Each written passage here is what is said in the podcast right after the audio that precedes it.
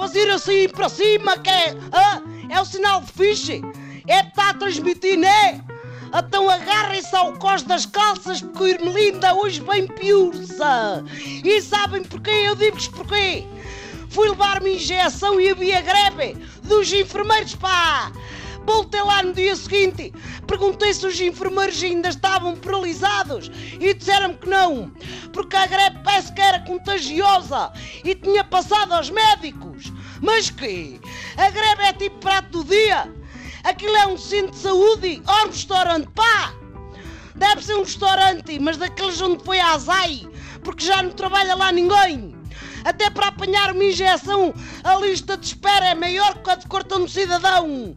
Isto poucos dias depois do Ministro das Finanças ter dito que o Serviço Nacional de Saúde estava melhor do que em 2015.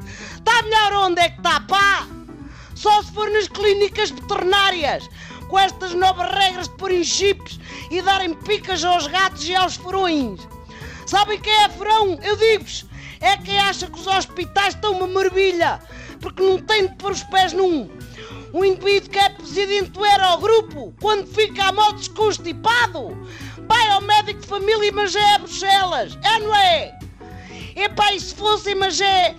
Ai, roer uma laranja na falésia como dizia a cantiga de Rui. Eu compreendo que os médicos e enfermeiros façam greve porque têm de tratar as pessoas com dois clipes e uma pastilha elástica e que levam de casa. E vêm os colegas do privado, no bem bom, só a tratar de gripes de ministros.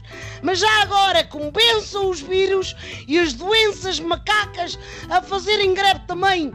Só para a gente não ter de pôr bigodes e orelhas de furão para apanhar uma injeção mais depressa.